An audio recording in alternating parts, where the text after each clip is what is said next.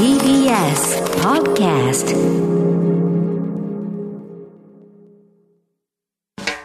発信型ニュースプロジェクト。荻上チキ。セッション。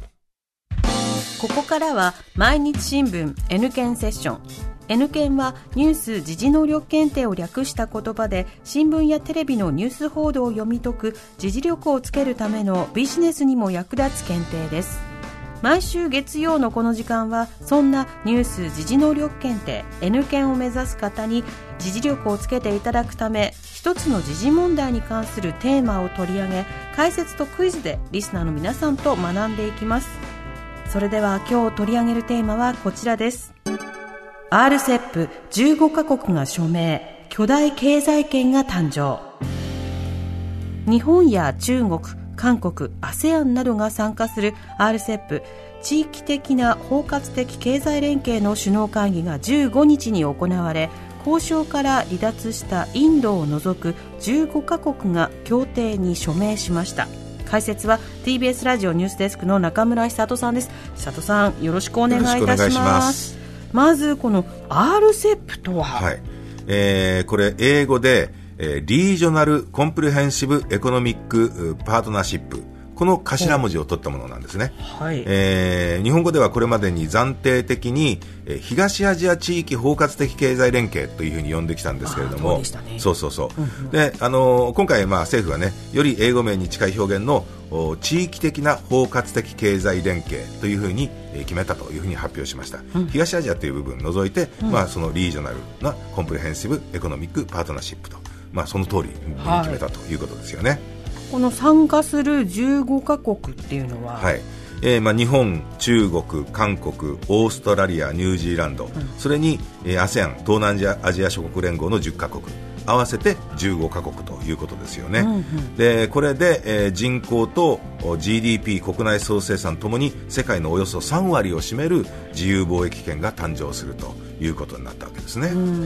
この RCEP の目的っていうのは、まあ、なんといってもこの3カ国全体でですね関税をなくして貿易を盛んにしましょうと、それぞれが自由な取引をしましょうというふうなことが一番の目的なんですよね。はいであのおまあ、大体このお3カ国全体で通してみるとおよそ9割で関税がなくなるということなんですよね。でそれぞれ各国のお手続きを経て、えー早期に発行することを目指しているということですね。これ日本にとってのメリットは？この日本にとって最大のメリットっていうのは、あのやっぱり日本の最大の貿易相手国である中国それから3番目の貿易相手国である韓国が含まれているということが大きいと思うんですよね。で例えば同じようなこの協定というのは先行して発行している TPP 環太平洋パートナーシップ協定ってありますよね、はい。まあ、あれもアメリカは、ねうんあのそう脱退してしまいましたけれども、えーそこには中国と韓国って入ってないわけですよね、だからそのお大きい相手貿易相手国が入ってくると特に日本からしてみると自動車部品などの輸出増加が、まあ、期待されるということがありますよね。あの関税が安くなるということですからね。ええ。うんでまあ、今回、そのお RCEP っていうのはこうした関税の分野の他にも原産地規制であるとか権益の構造であったりとか、はい。えー電子商取引、投資、知的財産などといった分野で共通のおルールを策定してるんですよね。これインドが参加しなかったのはどうしてなんですか？いやもう中国って安い製品をいろいろ作ってこれが、はい。えー本来は中国に輸出をしたいインインド側にどんどん流れ込んできちゃうんじゃないかと。だから対中貿易赤字は拡大するんじゃないかっていうことを気にして、えーもう少しちゃんとこちらが売れるような形にできないかっていうふうなことで、えーまあ、やめちゃったということですよね。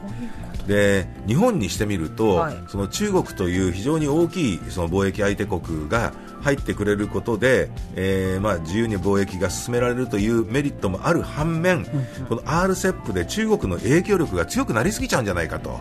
いうこともちょっと懸念しているわけですよね。ですから RCEP への新規加入協定発行から18ヶ月間は認めないというふうにしてるんですけども他の国々の、ね参加が。ただインドに限っては希望すれば無条件で参加する仕組みっていうのはできてるんですね。宣言に盛り込まれているということでですね。えーまあ、インドさん戻ってきてよ、というようなところでしょうねね。とそうそうそうそういうことですね。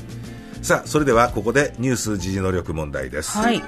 えー今回の RCEP のように特定の国や地域との間で経済の結びつきを強めるために関税を引き下げたりなくしたりするだけでなくより幅広い内容について結ぶルールの総称。次に挙げる4つのうちどれでしょうか。1FTA 自由貿易協定。2EPA 経済連携協定。3安全保障条約。4シェアリングエコノミー。さあラジオをお聞きの皆さんもどうぞ一緒に考えてみてください。それではシンキングタイムスタートです。えー RCEP のように特定の国や地域との間で経済の結びつきを強めるため関税を引き下げたりなくしたりするだけでなくより幅広い内容について結ぶルールの総称は次に挙げる4つのうちどれでしょうか。1FTA 自由貿易協定。2EPA 経済連携協定3安全保障条約4シェアリングエコノミーさあどれでしょうかさあ、ここでシンキングタイム終了です。はいえー、リスナーの皆さんもどうぞ一緒にお答えください。はい。さあ、ナムさん、回答は？2番。?2 番、EPA 経済連携協定。正解、その通りその通りです。あのー EPA っていうのは Economic Partnership Agreement の、あの、頭文字を取ったものなんですよ。えーで、FTA っていうのはフリートレードアグリーメントなんですよね。だから自由貿易協定、本当そのままでしょ？で、経済連携協定っていうのは自由貿易協定なんかも含んだ、もうちょっとあ、大きい。包括的なものなんですよ。ええか。内容が幅広いんですよね。例えば、その働き手の行き来を盛んにしたりするその人の移動のルールであったりとか、それから投資とか政府調達に関するルールなんなんかも含まれてるわけですよねそこ。まで入るんですね。そうそうそうそうだから、まあ、今回のその RCEP もそういうことが入ってるわけですよね。でちなみに、えー3番の安全保障条約っていうのはこれは日本がアメリカと結んでるものですからね、えーまあ、その日本とその周辺の平和安全を守ってもらう見返りに、えー在日アメリカ軍に施設や土地を無償で提供するという、まあ、こういう条約ですね。それからあ4番のシェアリングエコノミーこれは物やサービス場所などを多くの人と共有はい交換して利用する社会的な仕組みと、はい。カーシェアリングなんかがそうですよね、自転車。そうそうそうそうそうそう。そういうことがありますよね、えーなかなかやっぱり経済のこういう協定もいろいろと幅広いものがあるもんですね。よ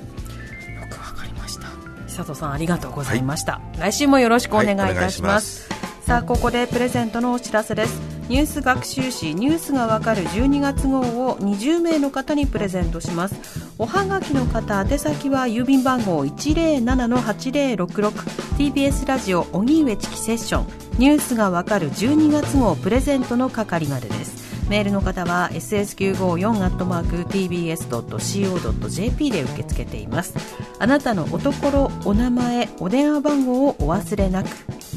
ニュース時事能力検定は年4回実施しています。2021年2月14日日曜日に実施される第52回検定の申し込みを受付中です。公式ホームページからの申し込み締め切りは2021年1月13日水曜日です。なお今回は東京大阪の公開会場に加え全国のテストセンターでコンピューターで回答する受験方式 CBT 試験も実施します。詳細は公式サイトをご覧ください。毎日新聞 N 検セッション。今日は RCEP15 カ国が署名。巨大経済圏が誕生をテーマに取り上げました。TBS ラ